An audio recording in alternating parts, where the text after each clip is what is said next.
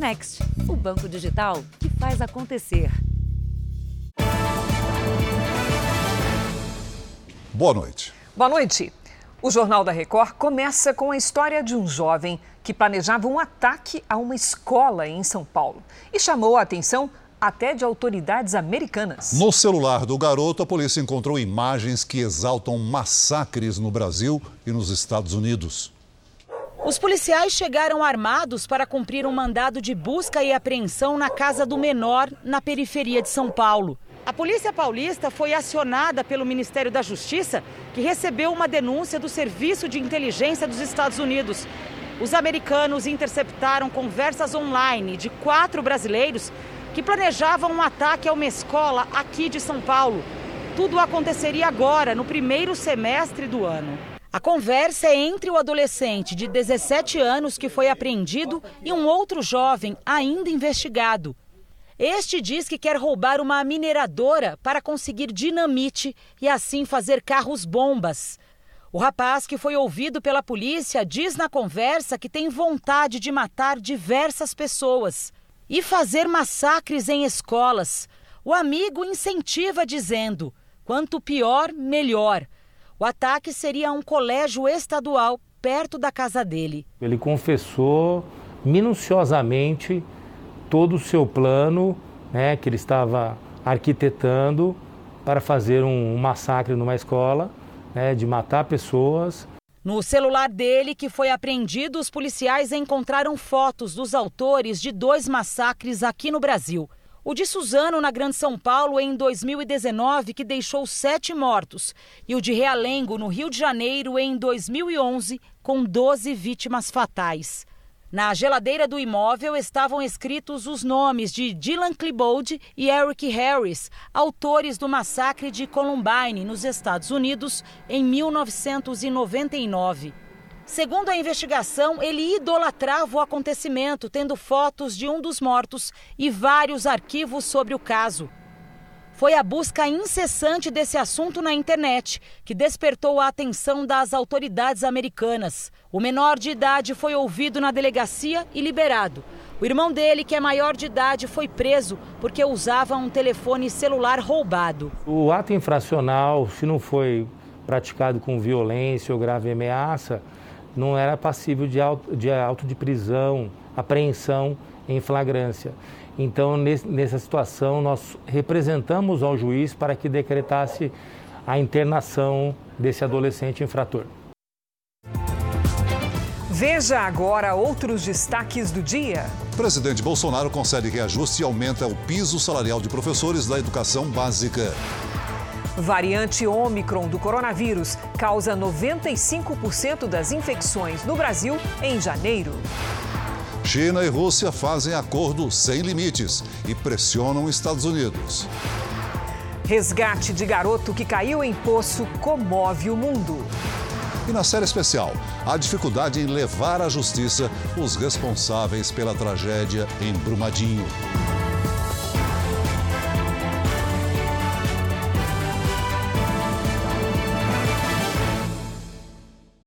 Oferecimento Bradesco. Abra sua conta grátis pelo app.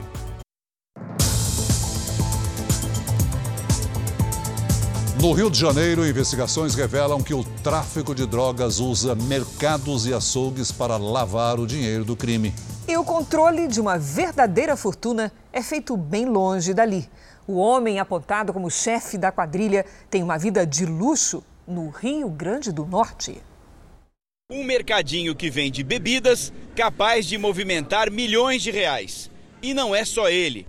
Foi o que a polícia descobriu ao rastrear o dinheiro do tráfico de drogas na comunidade do Jacarezinho. Pequenas mercearias, é, mercadinhos, distribuidoras de bebida, é, açougues, elas movimentaram nos últimos dois anos é, aproximadamente 40 milhões de reais, fruto é, provavelmente do, do, da, da lavagem de dinheiro do tráfico de drogas.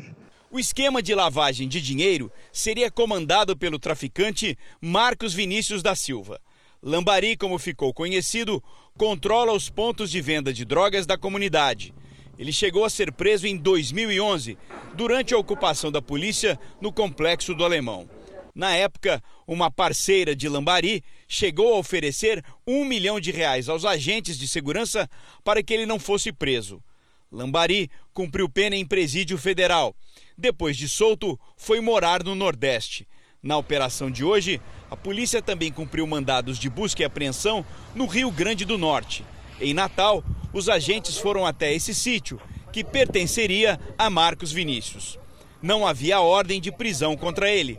As investigações apontam que, mesmo morando em outro estado, Lambari consegue administrar os negócios aqui no Rio de Janeiro. A polícia apreendeu procurações e contratos de novas empresas em nome de pessoas que seriam usadas pelo traficante para esconder o dinheiro do crime. A gente quer perseguir o lucro da atividade criminosa, que hoje se mantém até distante desse terreno, possuindo uma vida é, de considerável luxo em outro estado. A variante Omicron do coronavírus já é completamente dominante no Brasil. A informação está em um relatório da Fiocruz. As infecções causadas pela Omicron saltaram de 40% em dezembro para 95% dos casos em janeiro. Com essa explosão, o vírus voltou a pressionar o sistema de saúde. A taxa de ocupação de leitos de UTI passa dos 80% em oito estados. Nos últimos meses, Santo André, na Grande São Paulo, sentiu o avanço da Covid-19. O número de pessoas internadas nos hospitais aumentou de 50 para 250. A maior parte dos pacientes em estado grave não se vacinou. 90% dos pacientes não concluíram o ciclo vacinal e cerca de 60% não tomaram a vacina. Dois meses depois da confirmação do primeiro caso de infecção pela variante Ômicron no Brasil, hospitais do país registram aumento das internações por Covid-19. De acordo com a Fiocruz, em oito estados e no Distrito Federal, a taxa de ocupação de leitos para pacientes com a doença está igual ou acima de 80%. São os casos de Piauí, Rio Grande do Norte, Pernambuco, Espírito Santo, Goiás, Distrito Federal, Amazonas e Mato Grosso. Já entre as capitais, 13 aparecem na zona de alerta crítico. Brasília, Rio de Janeiro, Cuiabá e Goiânia têm as maiores taxas de ocupação. Esses índices altos podem ser explicados porque o número de leitos disponíveis hoje é menor do que na pior fase da pandemia. De acordo com o relatório da Fiocruz, o aumento das taxas de ocupação preocupa principalmente fora das capitais. Nos municípios menores, a cobertura vacinal costuma ser mais baixa e os recursos hospitalares mais escassos. Para esta infectologista, a explosão da variante Omicron serve de aprendizado. Mesmo que a gente tenha uma diminuição dos números de casos, passe alguns meses mais tranquilos, nós precisamos saber que se houver qualquer mudança no cenário, eu tenho que ter um plano B para reverter leitos, é, chamar pessoas para vir trabalhar, ter os recursos humanos, é isso que a gente precisa. Lição também para quem ainda não está completamente imunizado. Esta vez nós estamos numa pandemia dos não vacinados ou aqueles que deixaram de fazer os seus reforços. E eu, eu chamo a atenção aqui para a dose de reforço. Ela é fundamental nessa nova variante. Como essa variante é diferente das outras, você precisa de uma quantidade de proteção maior. Então, a terceira dose, quem acha que está tudo em ordem, já tomou duas doses, checa lá na sua carteirinha se já não passaram quatro meses para você fazer a sua terceira dose. Ela faz toda a diferença. No Rio Grande do Sul, o bispo católico Antônio Carlos Rossi Keller virou réu pelo suposto abuso sexual de menores de idade. A denúncia foi aceita pelos três desembargadores do Tribunal de Justiça Gaúcho. O religioso é investigado por supostos abusos sexuais na cidade de Frederico Westphalen, no norte do estado. O caso foi tema de reportagem do Jornal da Record em dezembro. Segundo as pessoas que denunciaram o bispo, os assédios aconteceram entre os anos de 2008 e 2010. O bispo católico comandava 39 paróquias em 56 municípios aqui do Rio Grande do Sul. Em 2017, sete padres assinaram uma carta o acusando pelos crimes de pedofilia. O bispo Rossi Keller também teria cometido abuso de poder e faltado com transparência no uso de dinheiro da igreja. A defesa do bispo católico diz que ele é inocente e vai recorrer aos tribunais superiores. Portanto, nós estamos absolutamente tranquilos que essa decisão vai ser reformada nos tribunais superiores, essa denúncia vai ser rejeitada, não apenas por sua debilidade técnica, mas porque há nos autos provas cabais da inocência do bispo. Na Colômbia, duas mulheres descobriram uma rede de padres pedófilos em uma pequena cidade. 38 religiosos católicos estão entre os suspeitos pelo abuso de mais de 20 vítimas. No escuro, sem mostrar o rosto, Miguel, como quis ser chamado, lembra dos detalhes de um episódio que manteve escondido por muito tempo. Na infância, ele foi vítima de um padre católico que teria se aproveitado da confiança da família para abusar sexualmente do menino. Una persona totalmente que supo manejar el, eh, su confianza con, con, pues con, mi tío, la confianza con mi familia eh, y que pues yo fuera a depositarme eh, en las sábanas con una persona que ni siquiera era familiar mío. Só aos 26 anos, ele entendeu que foi abusado pelo católico. Pensou em tirar a própria vida, mas resolveu procurar a igreja para fazer a denúncia. Nunca recebeu resposta.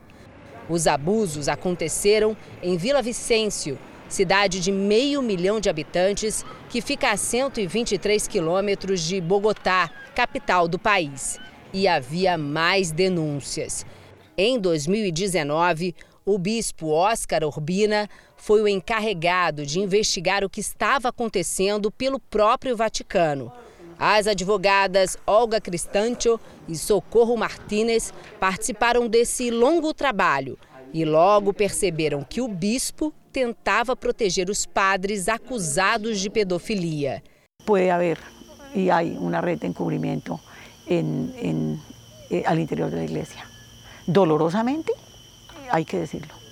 Depois da descoberta, as duas seguiram por conta própria a investigação e identificaram 38 agressores e pelo menos 20 vítimas. A ex-procuradora detalha que os padres usavam uma senha para identificar possíveis vítimas. Mandava um sacerdote a esse muchacho a outra paróquia onde outro sacerdote.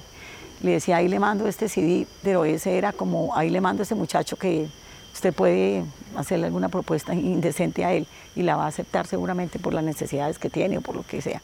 As acusações ganharam mais força depois da publicação de um livro de Juan Pablo Barrientos. O jornalista revela que esse é apenas o começo de um escândalo sem tamanho.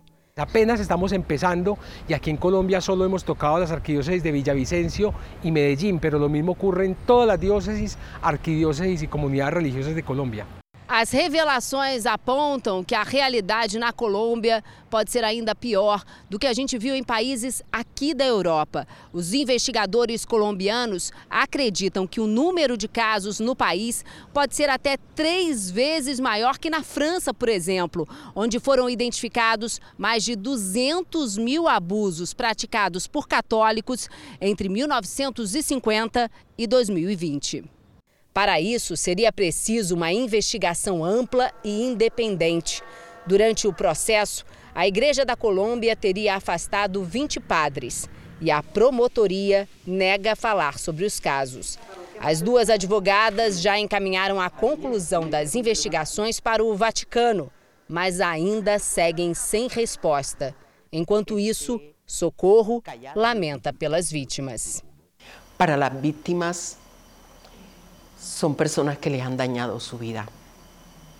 Son personas que por siempre están totalmente fastidiadas en la orfandad, en la impunidad.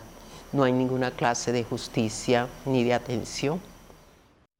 E na Espanha, a Igreja Católica se vê envolvida num estranho caso de registros de imóveis.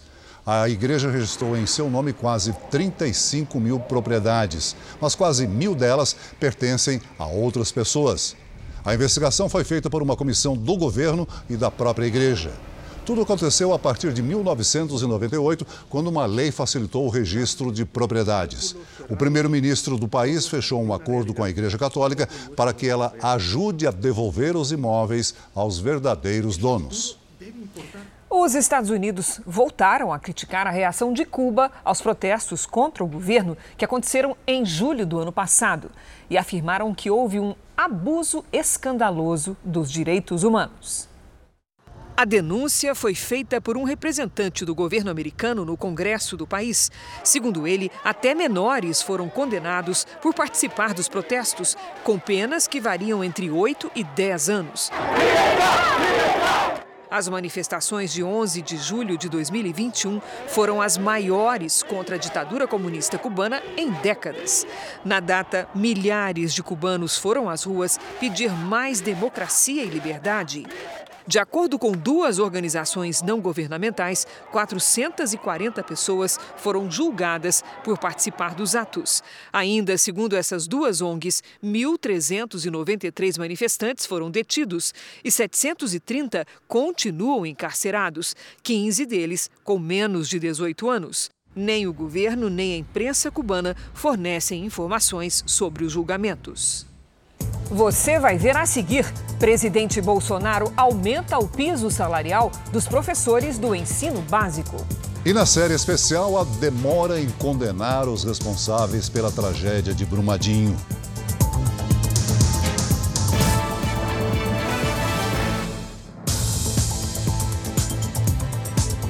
O presidente Bolsonaro assinou a portaria que concede um aumento no piso salarial dos professores da educação básica. Mas a medida sofre resistência de estados e municípios que defendem um reajuste menor. Só faltava assinar e agora não falta mais. Já está valendo a portaria autorizando o reajuste de 33% no piso salarial dos professores da educação básica. Isso quer dizer que os profissionais não podem receber menos de R$ 3.845. Antes, o piso era de R$ 2.886 para quem trabalha até 40 horas por semana. 1 milhão e 700 mil professores serão beneficiados.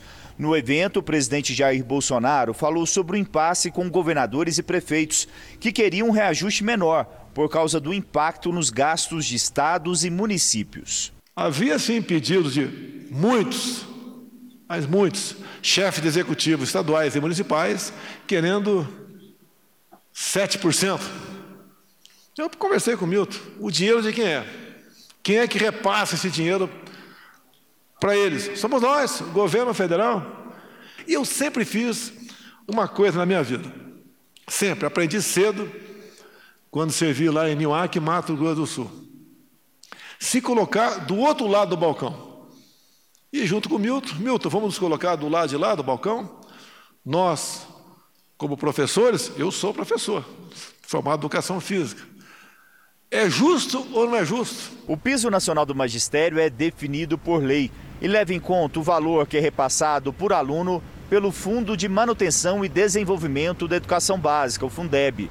O fundo recebe recursos de estados, municípios e da União e também será reajustado em 33%. Vai passar de 179 bilhões para algo em torno de 236 bilhões de reais agora em 2022. Apesar disso, prefeitos e governadores alegam dificuldades para colocar em prática o aumento dos professores. Em nota, a Confederação Nacional dos Municípios recomendou aos prefeitos que continuem acompanhando a discussão no Judiciário e orientou os gestores a não conceder o aumento para os professores acima do que será o reajuste dos outros servidores públicos. A confederação critica o governo federal, diz que o objetivo é capitalizar politicamente e que a medida pode levar muitas cidades a desrespeitar a lei de responsabilidade fiscal. O ministro da Educação, Milton Ribeiro, rebateu e disse que existe dinheiro para o pagamento do reajuste dos professores. Os recursos existem e o governo federal já há previsão legal que pode, inclusive, de maneira justificada, socorrer eventualmente um gestor que não consiga cumprir esse montante. Muitos entraves orçamentários que poderiam dificultar essa, esse reajuste foram ultrapassados. Ainda nesta sexta-feira, o governo federal anunciou uma nova linha de crédito para caminhoneiros. Agora, as empresas que contratarem o frete poderão pedir à Caixa a antecipação dos valores para que os caminhoneiros possam arcar com as despesas do serviço. A linha de crédito terá taxa de juros de 1,99% ao mês, abaixo do que era cobrado no mercado. Cerca de um milhão e meio de motoristas podem ser beneficiados. O ex-ministro da Educação, Abraham Weintraub, prestou depoimento hoje à Polícia Federal. Ele é alvo de uma apuração preliminar aberta pelo ministro do Supremo, Alexandre de Moraes, sobre supostas ameaças e notícias falsas contra o STF. No depoimento, Weintraub esclareceu uma entrevista dada em janeiro, quando afirmou que um ministro do Supremo havia tomado uma decisão contra ele e depois cogitado comprar a sua casa. Hoje, Weintraub afirmou que o ministro é Ricardo Lewandowski. Depois do depoimento, o ministro Lewandowski informou que visitou duas casas à venda no mesmo condomínio da residência de Weintraub, mas nenhuma pertencia ao ex-ministro da Educação. O subprocurador-geral Lucas Furtado, que representa o Ministério Público no Tribunal de Contas da União, pediu ao TCU que declare os bens do pré-candidato à presidência Sérgio Moro indisponíveis. O motivo é uma suposta sonegação de impostos. Moro prestou serviço nos Estados Unidos à empresa Alvarez e Marçal no ano passado, depois de deixar o Ministério da Justiça. Na semana passada, ele informou ter recebido descontados os impostos mais de um milhão e meio de reais pelo período de um ano, além de 805 mil reais como bônus. Em nota, Moro acusa o subprocurador de abuso de poder e diz que tomará ações na justiça contra ele. O pré-candidato afirma também que já prestou os esclarecimentos necessários, inclusive sobre o recolhimento de impostos no Brasil e nos Estados Unidos. Veja agora os destaques do próximo domingo espetacular. As explicações para o desmoronamento que atingiu as obras do metrô em São Paulo. Sai daí! Por que acidentes desse porte têm sido cada vez mais comuns? E o dilema de quem já foi vítima dessas obras e até hoje espera por justiça. A história do congolês espancado e morto por causa de 200 reais. Os últimos passos dele até ser atacado na praia. E o drama que levou a família de Moise a fugir do Congo para o Brasil. Neymar faz um desabafo sobre a relação com o pai. São coisas que acontecem na sua vida que não são legais. E traz à tona a discussão. Por que filhos famosos acabam se afastando dos pais que assumem o papel de empresários? Esse aí é o seu Arthur. Ele tem 97 anos e ficou famoso por causa desse salto. Ele achava que eu não podia nem entrar na água. A gente encontrou com ele e lançou um desafio. Será que seu Arthur consegue repetir essa façanha? É no Domingo Espetacular. Depois da Hora do Faro. A gente espera você.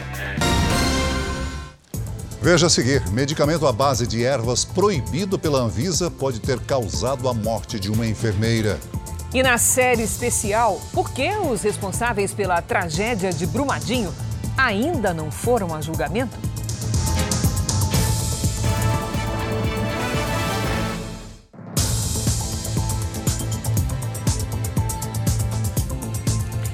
Quase 200 brasileiros que foram expulsos dos Estados Unidos chegaram hoje a Minas Gerais. Desde outubro de 2019, já foram 53 voos com mais de 4 mil deportados.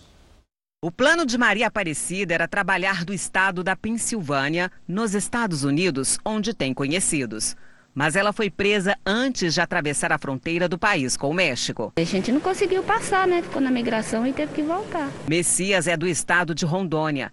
Ele conta que estava com um filho adolescente quando foi detido. A gente aventurou pelo, pelo muro e aí gente, é, os guardas pegou a gente e a gente foi para a imigração. Quanto vocês pagaram pela viagem? 30 mil reais. 193 brasileiros chegaram em dois voos aqui no Aeroporto Internacional de Belo Horizonte. Já são mais de 4 mil deportados desde outubro de 2019, quando o governo norte-americano mudou o tratamento dado aos imigrantes ilegais. Desde o governo Trump, qualquer imigrante legal que não consiga provar ter ficado nos Estados Unidos por dois anos seguidos pode ser deportado imediatamente. Esta mulher, que não quer se identificar, foi separada do marido e não tem notícias dele. Eles não falam muita coisa. A gente começa a perguntar e já dispensam a gente. Na semana passada, 211 deportados, entre eles 90 menores de idade, desembarcaram na mesma situação. No Rio de Janeiro, manifestantes fizeram um novo protesto pela morte do imigrante africano Moise Kabagambi. A faixa estendida na frente do quiosque onde o congolês foi espancado e morto trazia uma frase dita pela mãe dele: Fugimos do Congo para que não nos matassem, mas mataram meu filho. A família chegou ao Brasil em 2011 como refugiada. Três agressores estão presos e outros possíveis envolvidos são procurados pela polícia. Morreu hoje a enfermeira diagnosticada com uma infecção de fígado fulminante. Os médicos suspeitam que a doença tenha sido causada pelo consumo de um composto de ervas para emagrecer que tem a venda proibida no país. No velório de Edmara Silva de Abreu, o filho recebe o consolo de amigos e parentes. A enfermeira passou por um transplante de fígado, mas o corpo rejeitou o órgão. A família foi pega de surpresa com a internação.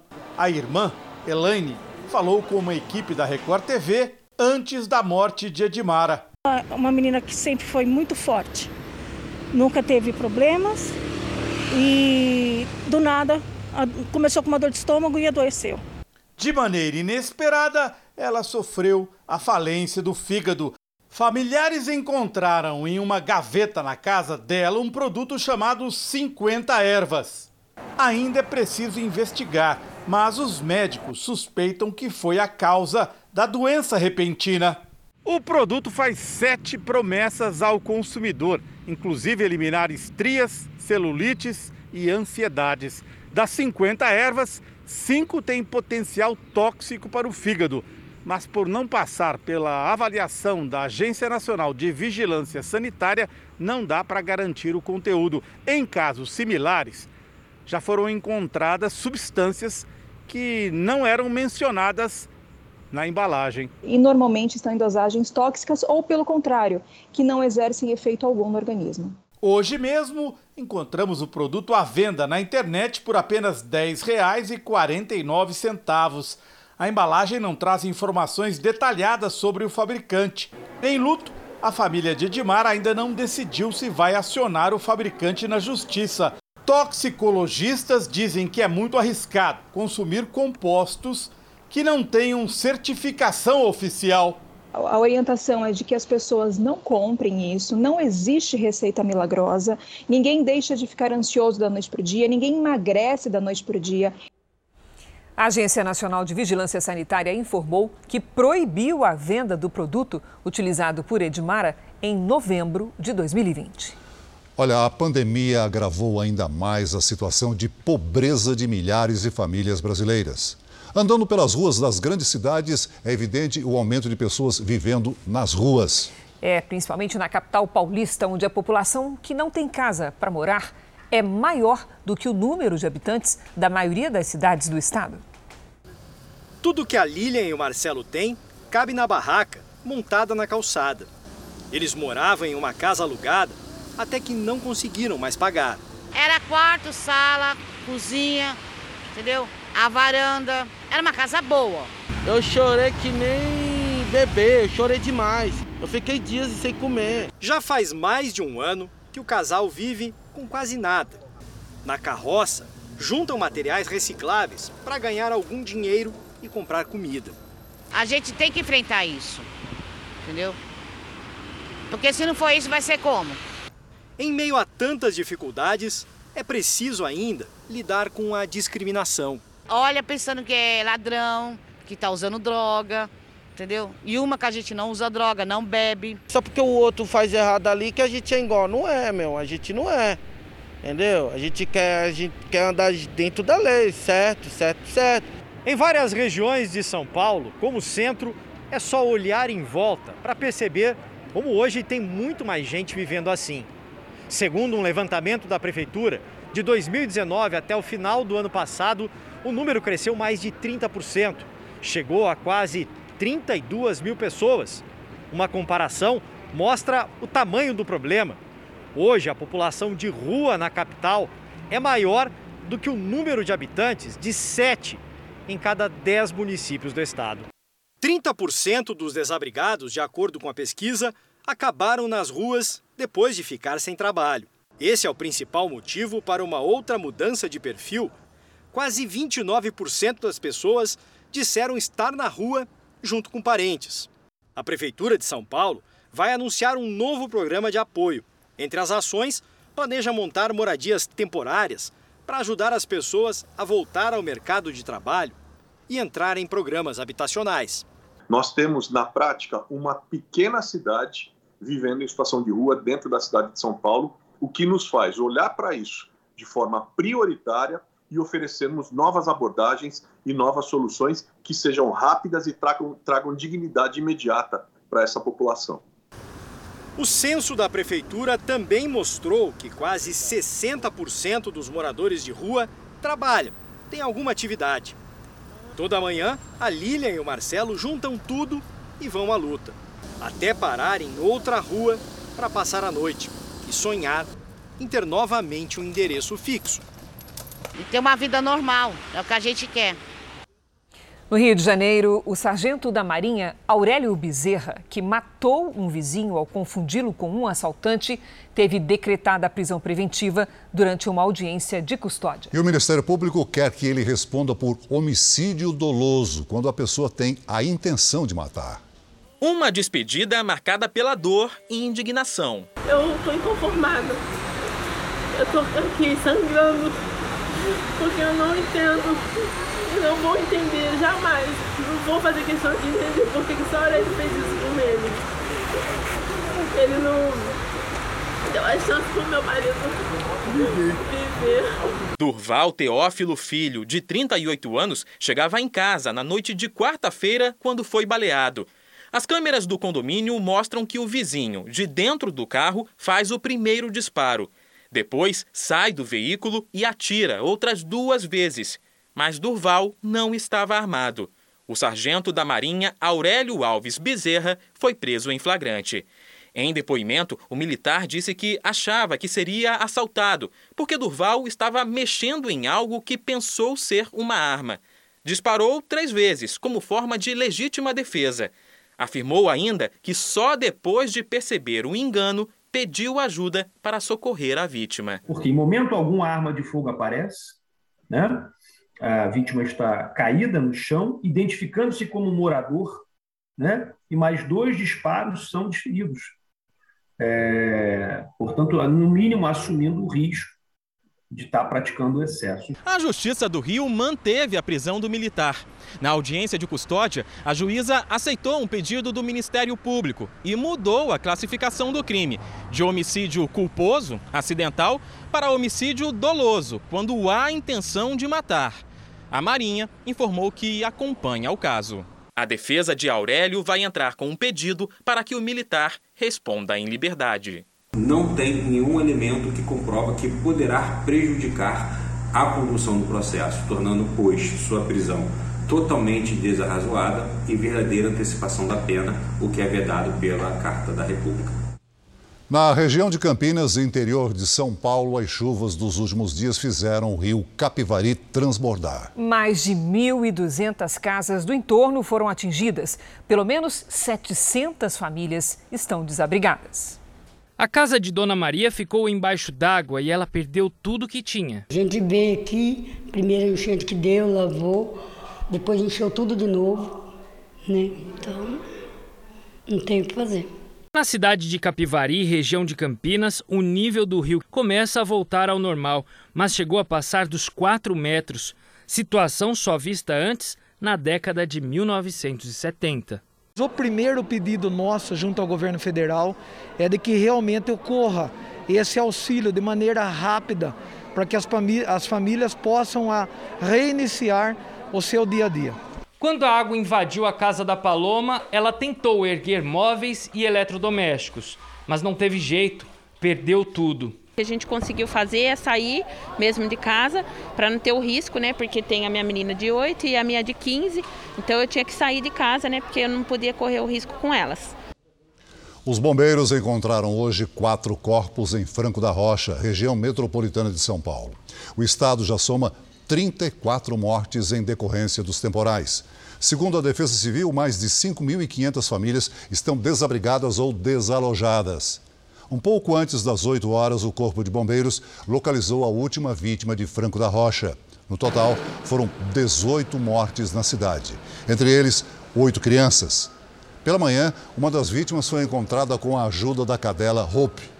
A Defesa Civil de São Paulo contabiliza 39 municípios afetados pelas chuvas dos últimos dias.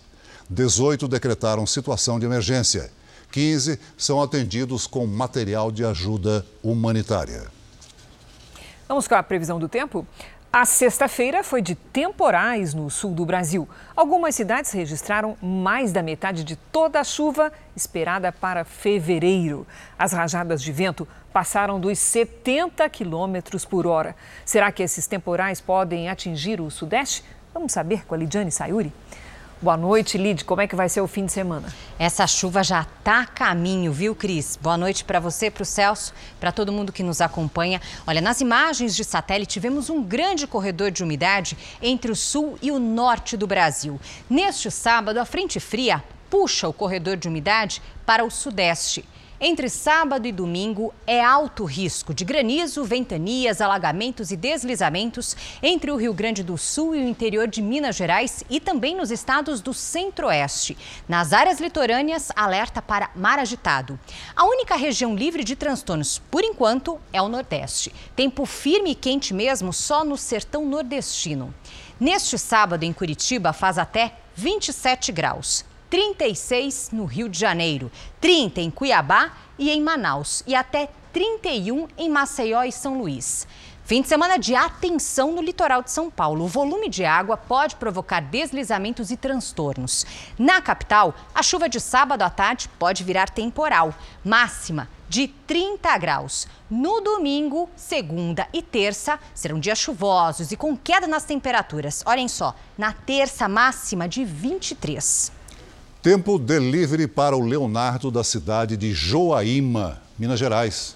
Vamos lá, Celso. Oi, Leonardo.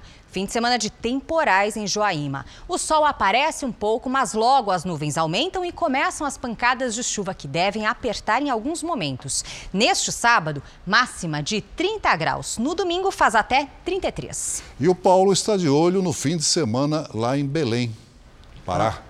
Aí, olha só o Paulo na tela. Paulo, olha, fim de semana típico para esta época do ano, com sol, calor, chuva a qualquer hora e formação de arco-íris. Sábado à tarde com 32 graus. No domingo e na segunda, máxima de 31. Participe do Tempo Delivery pelas redes sociais. Mande uma mensagem com a hashtag você no JR. Boa noite, gente. Obrigada, Lídia Arco-Íris. Só em Belém, para nós chuva, é, né? chuva, chuva, bastante. Bom fim de semana, Lídia. Obrigada. Boa noite, Lídia.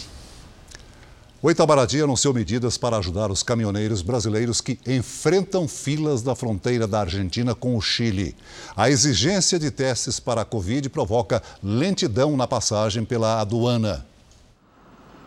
A embaixada brasileira em Santiago vai pedir ao governo chileno um reforço de pessoal na fronteira com a Argentina. O objetivo é acelerar a entrada dos caminhoneiros no Chile e diminuir as filas de espera. Segundo o Itamaraty, o Consulado-Geral do Brasil em Mendoza, na Argentina, deve enviar uma missão ao posto de controle fronteiriço para verificar a situação. Mais de 2 mil motoristas brasileiros chegaram a ficar retidos na aduana nas últimas semanas, depois que o governo chileno passou a exigir testes para a Covid. Segundo o governo brasileiro, nos últimos dias, a situação está melhorando. Os presidentes da Rússia e da China se reuniram hoje em Pequim e anunciaram a chamada Aliança Sem Limites. A reunião acontece em meio à tensão de uma possível invasão da Rússia à Ucrânia. Essa foi a primeira reunião presencial do líder chinês com um chefe de Estado estrangeiro desde o início da pandemia. Rússia e China afirmaram que não há limite para a amizade entre as duas nações e anunciaram planos de colaboração em várias áreas, incluindo espacial, inteligência artificial e controle da internet. Xi Jinping e Vladimir Putin disseram que não vão tolerar tentativas de minar a estabilidade que construíram. Eles se posicionaram contra a entrada de novos países na OTAN, a organização do Tratado do Atlântico Norte, aliança militar da qual os Estados Unidos fazem parte. Um conglomerado de mídia americano anunciou hoje que foi alvo de um ataque de hackers. O grupo News Corp, que publica o Wall Street Journal e o jornal britânico The Times, disse que a ação pretendia roubar dados de funcionários, incluindo jornalistas. O ataque aconteceu no dia 20 de janeiro. Uma empresa contratada pelo grupo apurou que os responsáveis pela invasão têm relação com a China e suspeita que a News Corp foi alvo de espionagem. 2022 traz novidades para os estudantes que começam o ensino médio. A Elisa é uma das estudantes que vão encarar as novidades do novo ensino médio esse ano e ela está animada com as mudanças. Eu acho maravilhoso as matérias, esse novo tempo, para a gente conseguir focar e melhorar muito o nosso futuro. No antigo ensino médio, a carreira que o aluno pretende seguir não era levada em conta todos os estudantes aprendiam as mesmas matérias do mesmo jeito. Agora, os alunos ganham autonomia para definir o próprio caminho. Por exemplo, um aluno que pretenda estudar direito poderá focar nas disciplinas de humanas, como geografia e história.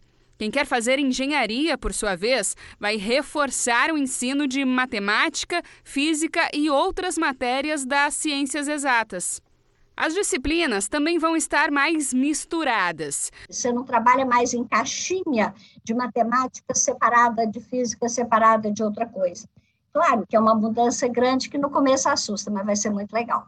E não é só isso. Além das disciplinas regulares cursadas por todos os estudantes, cada escola vai ofertar duas ou mais opções de matérias extras. E o aluno poderá optar pela área em que tem mais interesse. Isso faz com que o adolescente possa construir o seu currículo de forma personalizada. O conteúdo extra só será realmente obrigatório a partir de 2023. Mas algumas escolas vão oferecer as novas disciplinas ainda este ano. A Elisa, por exemplo, já pôde escolher entre cinco matérias extras oferecidas pela escola que ela frequenta. Eu acabei escolhendo a da economia, porque para qualquer trabalho e também para a vida, importante saber sobre o dinheiro. E eu quero seguir para a área criativa, com design, fotografia, alguma coisa para essa área. Então eu escolhi a optativa voltada para essa área para já começar a ir para o caminho que eu quero seguir. O tempo em que o aluno fica na sala de aula também vai ser alterado. Enquanto o currículo antigo exigia apenas quatro horas por dia, a partir de agora a carga horária passa para cinco horas diárias, o que representa 200 horas a mais de estudo por ano. A gente vai ter mais tempo de aula, mas eu acredito que isso seja melhor para o nosso futuro. Pelo terceiro dia seguido, equipes de resgate trabalham para tirar com vida um menino de 5 anos que caiu num poço no Marrocos. A operação é delicada. Com cinco retroescavadeiras, os profissionais tentam criar um buraco paralelo ao poço na cidade de Tamoró, no norte do Marrocos. O processo é lento, pois há risco de deslizamento de terra. Ryan estava brincando no local com o pai na noite de terça-feira, quando caiu no buraco que tem 32 metros de profundidade. O lugar é estreito, com pouco mais de 45 centímetros de largura, e o acesso é complicado. A região é montanhosa e muito fria agora no inverno, aqui no hemisfério norte. Mas por uma câmera enviada ao poço, os socorristas monitoram Ryan. Ele está consciente e teve leves ferimentos na cabeça. Segundo a família, o menino está recebendo oxigênio, água e comida através de tubos. Equipes médicas e um helicóptero estão a postos no local. De perto, uma multidão acompanha o resgate do menino na esperança de um final feliz. Em apenas dois meses, o projeto Bíblia Manuscrita, que vai passar para o papel todos os textos do livro sagrado, já tem 25% dos versículos transcritos. A velocidade do trabalho se deve ao empenho de milhares de pessoas que fazem questão de deixar a letra marcada no documento que está unindo líderes evangélicos de todo o país. A cada palavra, a Bíblia manuscrita avança Escrituras sagradas reproduzidas do jeito mais tradicional. Papel, caneta e milhares de pessoas empenhadas em concluir um projeto histórico e que muito em breve vai se tornar patrimônio da humanidade. Hoje foi dia de transcrever o livro de Gênesis, o primeiro do Antigo Testamento. O evento em São Paulo teve a presença do casal de apresentadores Renato Cardoso, que também é responsável pela Igreja Universal no Brasil, e Cristiane Cardoso. Ela se emocionou ao escrever um dos versículos que mais gosta. Esse versículo que eu escrevi aqui é muito forte porque ele valoriza muito o ser humano. Você é a imagem e semelhança de Deus. Então, isso um versículo.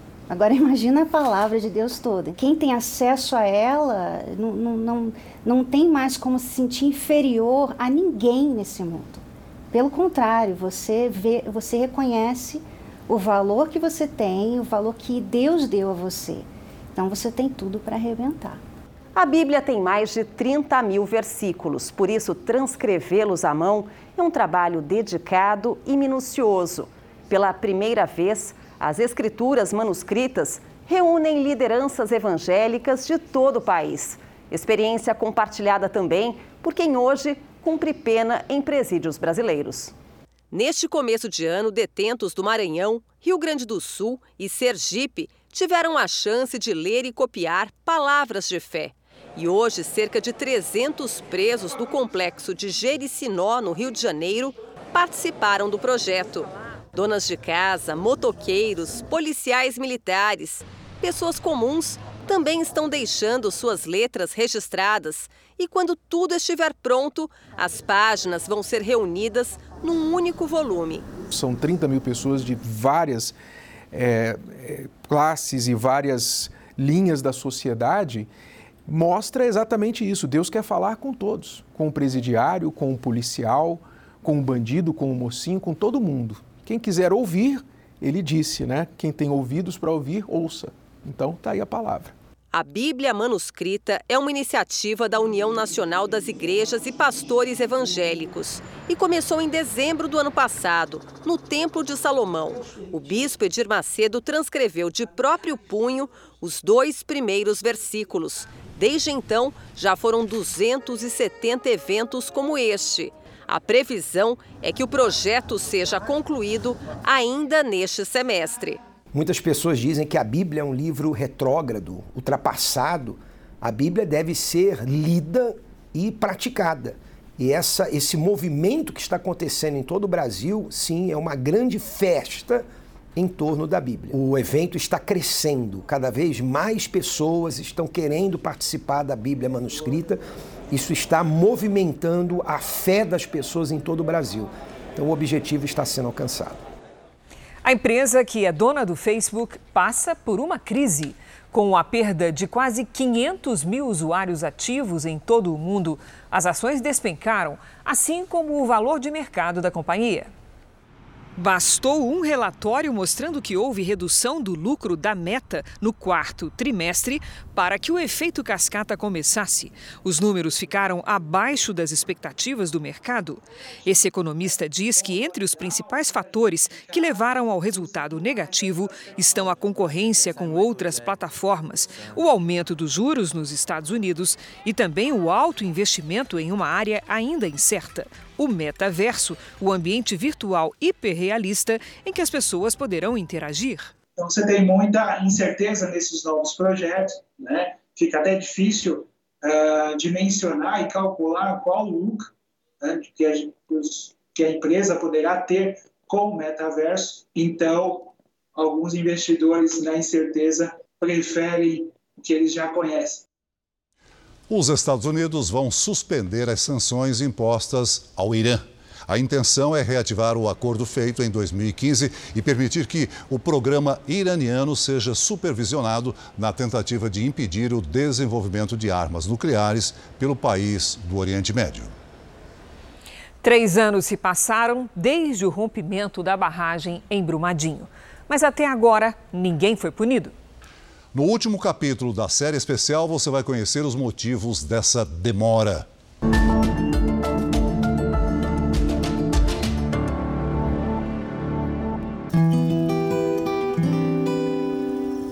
Maria Regina criou cinco filhos sozinha. Quando a mais velha, Priscila, virou funcionária da Vale, foi uma alegria sem tamanho. Quando uma pessoa conseguia um trabalho na Vale, a pessoa transformava até a fisionomia dela. Porque ela, ela se sentia segura, segura de ter um emprego, segura de estar na melhor firma que tinha para todos os lados. Priscila completava 10 anos de trabalho na mineradora quando a onda de lama tóxica engoliu a sede administrativa da empresa, onde ela participava de uma reunião.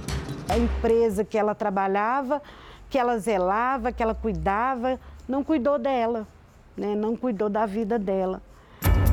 Priscila foi uma das que morreram quando a barragem de rejeitos da Vale se rompeu. 272 vítimas, contando os bebês que ainda estavam por nascer. O Ministério Público de Minas Gerais acusou 16 pessoas. 11 funcionários da Vale, incluindo o então presidente da companhia, Fábio Schwartzmann, e cinco da TUVSUD, consultoria alemã que assinou o laudo atestando a estabilidade da barragem. Eles passaram a responder por homicídio doloso, quando se assume o risco de matar, e crimes contra o meio ambiente. A Justiça de Minas iria começar neste semestre a ouvir as testemunhas, mas de repente tudo foi interrompido. Os advogados de defesa entraram com habeas corpus no Superior Tribunal de Justiça. Eles alegaram que o caso envolve outros crimes, como dar falsas declarações ao órgão federal que regulava as atividades mineradoras e também causar danos a sítios arqueológicos, patrimônios da União. O STJ concordou com a alegação, mas o Ministério Público de Minas Gerais não. Para o procurador-geral, quem deve julgar os crimes é o Tribunal do Júri de Brumadinho. Nós queremos que a comunidade julgue e para nós esse é o juiz natural. Nós não entendemos que há crimes federais e nós precisamos que tenha um julgamento rápido e sério desses fatos, porque há uma ferida aberta na população, sobretudo de Brumadinho. Meu Deus do céu! Oh, meu pai! Nosso amigo, Para este jurista, a mudança para a Justiça Federal foi uma manobra da defesa para ganhar tempo. Quando há um deslocamento de competência, quem tem essa vantagem é a defesa, que ganha um tempo no seu processo, se anula, volta-se do início e tudo que foi praticado se perde. No meio da vale, sumiu tudo, sumiu tudo. Tinha casa, tinha restaurante, sumiu tudo. Enquanto o impasse continua, os acusados seguem em liberdade. Para as vítimas é um sentimento de frustração, impotência e impunidade, porque todo o trabalho que foi feito pelo Ministério Público de Minas Gerais se perde, se anula, se volta do início, com o risco de sequer serem denunciados na competência federal. De acordo com a Polícia Federal, a Vale contratou, três meses antes da tragédia, uma empresa para identificar as condições de resistência da barragem. Ela entregou à mineradora um diagnóstico em dezembro de 2018. Mas antes de analisar o relatório, a Vale já deu início a perfurações verticais, que foram o gatilho para o rompimento da barragem. A senhora acha que o que aconteceu ali foi o quê? Sem sombra de dúvida, sem a menor hesitação, o que aconteceu lá na Vale foi um crime. Todas essas máquinas, esses caminhões estão aqui exclusivamente para ajudar a encontrar as últimas seis vítimas. Desde o rompimento da barragem, a Vale teve que interromper toda a atividade mineradora aqui no córrego do Feijão. E por determinação da Justiça, passou a custear os trabalhos de busca. Em fevereiro do ano passado, a Vale firmou com a Justiça de Minas Gerais um acordo de reparação coletiva. A companhia ofereceu pagar 16 bilhões de reais, mas o acordo foi fechado em 37,7 bilhões de reais para obras em Brumadinho e em outros municípios ao longo da bacia do Rio Paraupeba, além da transferência de renda para os moradores atingidos. O que nos permite com isso que as pessoas tenham a reparação agora, porque poderia demorar 5, 10 anos, 20 anos e muitas pessoas poderiam até morrer e não usufruir isso. Quem tinha uma filha, um pai, um irmão que se foram na tragédia, não há acordo que repare a perda. Cabe à justiça dar um desfecho que as famílias esperam. Tem uma lacuna na gente que nunca vai ser, vai ser preenchida. O Jornal da Record termina aqui. A edição de hoje na íntegra e também a nossa versão em podcast estão no Play Plus e em todas as nossas plataformas digitais. À meia-noite e meia tem mais Jornal da Record. Fique agora com a Bíblia. Episódio de hoje: A Volta ao Egito. Boa noite e ótimo final de semana para você. Boa noite e até amanhã.